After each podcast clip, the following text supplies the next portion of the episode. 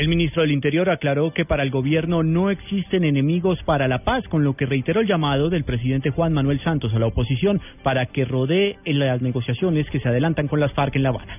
Paola Santofimio.